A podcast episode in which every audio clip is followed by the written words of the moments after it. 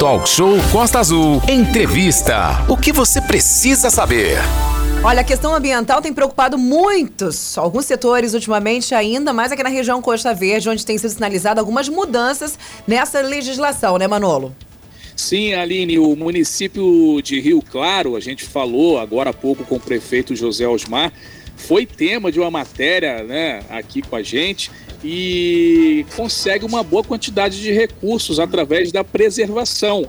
Mas preservação significa que não terá desenvolvimento na região? Essa é a pergunta que fica, a dúvida, né? A gente conversa então sobre isso com o Ivan Marcelo Neves, ambientalista, trilheiro também, membro do ISAB, né? O Instituto Socioambiental da Bahia da Ilha Grande. A gente estava tentando a conexão lá com ele, agora ele conseguiu um bom aparelho celular lá com a poderosa conexão. Renata Guiar vai falar com a gente. Ivan, muito bom dia. Primeiramente, seja bem-vindo. Bom dia, Manolo. Bom dia, Aline. Bom dia, Renato. E bom dia aos ouvintes da Rádio Costa Azul. É, bom dia, Renato. Ivan, os ambientalistas agora ultimamente parece que estão bem mais atentos e mais do que isso, tem que ficar preocupado mesmo, porque a Terra, o planeta pede socorro. Ivan, a gente falou há poucos instantes aí com o prefeito lá de Rio Claro, né, o professor Zé Osmar, e ele deixou claro que está eh, havendo o crescimento para o ecoturismo lá, vai melhorar o acesso em algumas trilhas mas isso tem que ser sempre acoplado também à educação ambiental, não só de quem vai explorar, mas de quem vai visitar também, né? Perfeito, é um jogo de é um jogo de, de, de proteção de todos os lados, seja de quem promove, seja de quem fiscaliza e, se, e seja de quem frequenta o ambiente natural. Então, assim, você jamais pode dar desexemplos daquilo que você não quer ver no ambiente natural. Ou seja, o que você não faz na sua casa, você não pode fazer na rua e no ambiente natural, muito menos na natureza. Então, eu acredito que a, a responsabilidade ela é multa de ambas as partes. Eu tenho certeza, uma coisa deve ser clara: destruir a natureza gera desemprego, gera desigualdade e gera, é, e gera a possibilidade de a gente não ter oportunidade de novas atividades produtivas. Então, eu acho que é nesse caminho que a gente tem que realizar. E está de parabéns o trabalho gradativo que vem se no território de, de Rio Claro para utilizar o patrimônio ambiental conservado que lá ainda existe. Ivan, está tendo uma discussão muito grande agora é, de se passar áreas ambientais que são é, de responsabilidade do governo federal e do governo estadual para o governo municipal municipalizar né, a, responsabilidade dessas áreas ambientais. O que, que você tem é, a dizer sobre isso? Qual a sua opinião, Ivan? Ô, Manolo, é, eu quero deixar bem claro que assim, é um assunto muito complexo.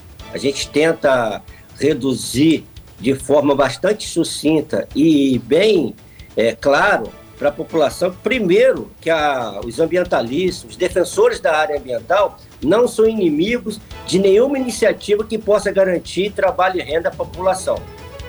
E ao contrário do que muito, uh, muitas pessoas pensam que a gente não defende os bairros de Angra, não defende nenhum local aqui que estão degradados, é só você ver o registro de todas as atividades que nós já fizemos ao longo do nosso tempo, e isso está nos conselhos municipais, nos conselhos estaduais, até no Conselho Federal, da nossa participação na defesa é, contra a degradação ambiental de todas as atividades. Isso é uma questão, para deixar as coisas bem sintonizadas, que a gente não aparece só nessa hora de uma tentativa de tentar flexibilizar as unidades de conservação. Primeiro que esse ataque não é novidade para ambiental.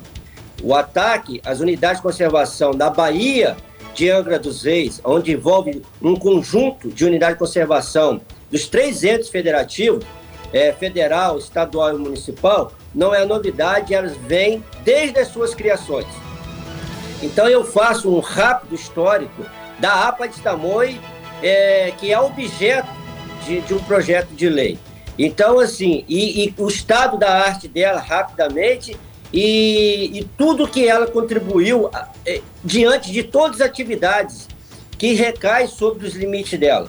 Então a APA de Tamoio nunca impediu nenhum desenvolvimento e nenhuma atividade para ser executado na, na cidade de Angra dos Reis, desde a sua criação. Então a APA, ela foi criada em 1985, passou um tempo, foi regulamentada em 1994, de 94 até 2013, ela passou por uma ampla revisão, e em 2013 foi é, decretada o um novo plano de manejo da APA de Tamoio.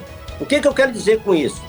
Que ela observou os limites do município, como também é, observou o zoneamento ambiental para não haver conflito entre o, o município e o Estado e haver harmonia no licenciamento. E mais e recentemente também teve algumas decisões que garantiu muita atribuição para o município. Qual foi? É, em, é, o Congresso ele discutiu e regulamentou o artigo 23 da Constituição, que define competência do licenciamento ambiental das três esferas, federal, estadual e municipal. Isso foi feito. Então, todos os entes federativos sabem a sua competência. E no estado do Rio de Janeiro foi, foi feita a resolução CONEMA, do Conselho Estadual de Meio Ambiente, que passou para o município o poder, o direito de licenciar atividades de médio, baixo impacto. E isso foi muito bem definido. Então, e, e o Estado treinou os analistas ambientais da hoje do, é, do IMAR antes era Secretaria de Meio Ambiente, é o Instituto de Meio Ambiente de Reis, foi treinado para é, licenciar algumas atividades de impacto. Então, ou seja, sempre teve uma procura dos entes para criar uma harmonia. E a legislação nunca foi inimiga dessas tentativas. Então, eu quero deixar bem claro aqui que nessa, nessa introdução, o que está havendo aí é um ledo engano dizer que a gente vai flexibilizar e proteger o que ainda resta da, da APA de Tamoio. Estamos falando sobre meio ambiente. Estamos na nossa sala virtual com o ambientalista, o Ivan. Renata Guiar. Pois é, e a gente volta agora, 9 horas e 44 minutos, com o ambientalista aí e membro do ISAB, que é o Instituto Socioambiental da Bahia da Ilha Grande, o Ivan Marcelo Neves. A gente está falando exatamente sobre as interfaces ambientais a gente recebeu, deixa claro, daqui a pouquinho vai estar lá no nosso site e também nas nossas plataformas a entrevista com o prefeito de Rio Claro, o professor Zé Osmar, onde ele grifou essa questão ambiental de uma forma muito clara. E mais do que isso, ele deixou patente que se a dança das cadeiras que tem no governo do estado ou qualquer outro lado começa a tratar de um assunto e o assunto não vai adiante porque trocaram o secretário, trocaram o staff estão querendo mexer na legislação ambiental de toda essa região. Imagina o que pode acontecer. Nesse sentido, o Ivan, a gente é, pede para você para fazer um exercício, deixando claro que a fiscalização ambiental, hoje, por parte do Estado, é o concursado, que tem número, aquela coisa toda. Se vem para o município, vai ter um vácuo. E nesse vácuo pode acontecer tudo. No popular, o que chamam, passa até uma apoiada. Né? Exatamente, o, o, o, Renato. O que, a, o que vem ocorrendo hoje, quando as pessoas falam que existe muita burocracia, entraves é, em relação à área ambiental, nada mais é do que, ao longo do tempo, os órgãos ambientais, e aí eu vou falar do Estado e do município, também federal, vou deixar de nenhum momento de elencar isso, mas assim, eles vêm sofrendo um ataque poderosíssimo de todos os lados, no sentido de desmontar o, os órgãos, né? de desvalorizar os profissionais concursados com matrícula, habilitados, especializados em diversas áreas que atuam né, nesses órgãos, nessas atividades, para poder garantir que, a, que o meio ambiente seja conservado em todas as atividades. Então é uma função muito nobre. Só que tanto o, o, legislativo quanto o setor empresarial vê como gargalo, mas eles não conseguem defender, através das suas entidades, que os órgãos sejam aparelhados, dotados de recursos estruturais em todas a, a, a, as modalidades, bem como é, possam fazer concursos para poder preencher vagas ociosas dentro desses órgãos. Assim, eu tenho certeza que os órgãos poderiam dar é, a plena satisfação e as demandas com eficiência da sociedade, seja no ponto de vista da fiscalização e seja no ponto de vista do licenciamento de qualquer atividade. Então, o que acontece hoje, e eu não vejo nenhuma, nenhuma é, nenhum parlamentar preocupado com o dos órgãos ambientais. E aí ele passa a ser ah, o monstrinho do impeditivo do desenvolvimento, que é uma mentira, é uma falácia isso. Isso não corresponde com a realidade. Seja do município, seja do Estado, é preciso que o poder público, aliado ao, ao legislativo, brigue e a sociedade dê o respaldo para poder estruturar e, melhor, e melhorar a, os órgãos ambientais em todo o Estado e com salários decentes. E para finalizar essa, essa, essa parte, eu colocaria mais um desafio ainda. E, vocês, e como vocês divulgam muito essa questão a, do aspecto ambiental, se você analisar pela linha verde, entre os municípios da região sul-fluminense, Mangaratiba, Angra e Paraty, Angra dos Reis é o que mais cometeu crime ambiental. Isso tem levantamento no linha verde. Então significa que a gente está tá muito é, preocupado com essa tentativa que a, a flexibilização vá conservar o ambiente natural. São 9 horas e 48 minutos, a gente está conversando aí com o Ivan, que representa o ISAB. Ivan Marcelo tem feito um trabalho muito grande, assim como outros órgãos ambientais, e a gente aproveitou essa questão de Rio Claro também e outros assuntos que estão aí pipocando aí na área ambiental. Amanhã vamos receber o pessoal ligado ao plano de emergência que vai ser testado mais uma vez aqui, vai ter o exercício, que é o pessoal ligado diretamente ao GSI, que é o gabinete lá da Presidência da República. Já estão em Angra, sejam bem-vindos e é bom que eles possam cada vez mais ter um ponto de vista diferenciado da qualidade aí da discussão e do tudo que envolve a nossa Costa Verde. A gente fala de Costa Verde, mas estamos falando de forma mais específica em Angra, Paraty, Mangaratiba e Rio Claro, que tem a questão das estradas, a questão das rodovias, a questão da comunicação, que é fundamental. E a gente volta, então, o, o Ivan, rapidamente, uma deixa que o prefeito Rio Claro falou, a própria infraestrutura. Rio Claro não tem nem um corpo de bombeiros para dar um pronto atendimento em caso de um incêndio na mata ou em caso até mesmo de um problema na rodovia com o deslocamento das pessoas. E acredito que essa qualidade da discussão aqui, ela faz a diferença, porque ano que vem tem eleição. Então já tem um monte de deputado federal, um monte de deputado estadual, senadores, entre outros, pré-pré-candidatos ao governo do estado que botam a papelada embaixo do braço, deixa comigo que eu resolvo. E o prefeito Rio Claro foi muito feliz. Cada vez que tem a dança da cadeira, aquilo trava, tem que começar tudo de novo. E o meio ambiente não dá para combinar, espera para o ano que vem. Não. Se mata a planta hoje, mata o bicho hoje, amanhã não existe mais.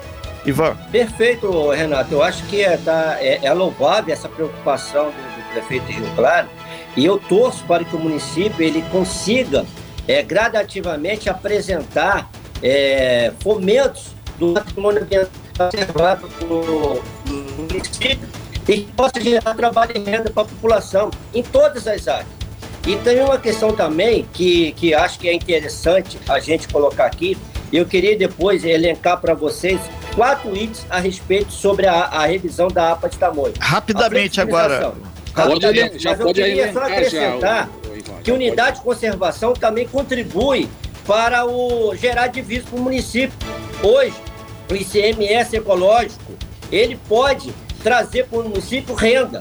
Né? Desde que o município ele coloque em prática as unidades de conservação existentes dentro do seu território, ele possa receber grana para poder investir na conservação, na formação de liderança, na, na capacitação das pessoas em diversas áreas. Então, ou seja, conservar unidade de conservação gera dinheiro para o município. E Anga perdeu receita do ICMS ecológico, porque existem obrigações que precisam ser executadas para gerar aumento de divisa, repasse do Estado para o município que, que conserva. e coloca em prática as unidades de conservação.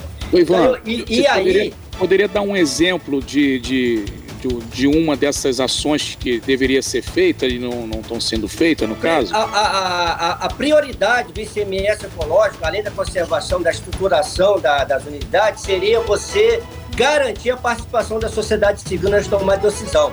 Quais são? Quais são os, os lugares? Os, os conselhos. Né? Que toda unidade de conservação possui conselhos gestores, que aí tem a participação da sociedade, setor empresarial, setor produtivo, o, os governos, e aí é dos, dos vários entes federativos, para que eles funcionem, façam a gestão compartilhada. E aí você vai aferir qualquer, pro, qualquer problema que possa aparecer dentro do ambiente protegido, no Parque do Cunhambebe, no parque, é, no futuro Parque Municipal da cidade, assim como na Estação Ecológica de Tamoio, no Conselho da APA de Tamoio, no Quimuma, ou seja, tudo isso funcionando aumenta a receita do município. Ou seja, conservar gera divisa para o município. Ao contrário, se você não, não, não. Assim como também eu não posso de, de deixar a, a colocar aqui para a galera a grande importância de você materializar a APA da banqueta, que é uma das unidades de conservação mais importantes hoje no âmbito do município, a montante da Rio Santo, que ali está a, a grande parte da população e aonde parte da considerável da população recebe água.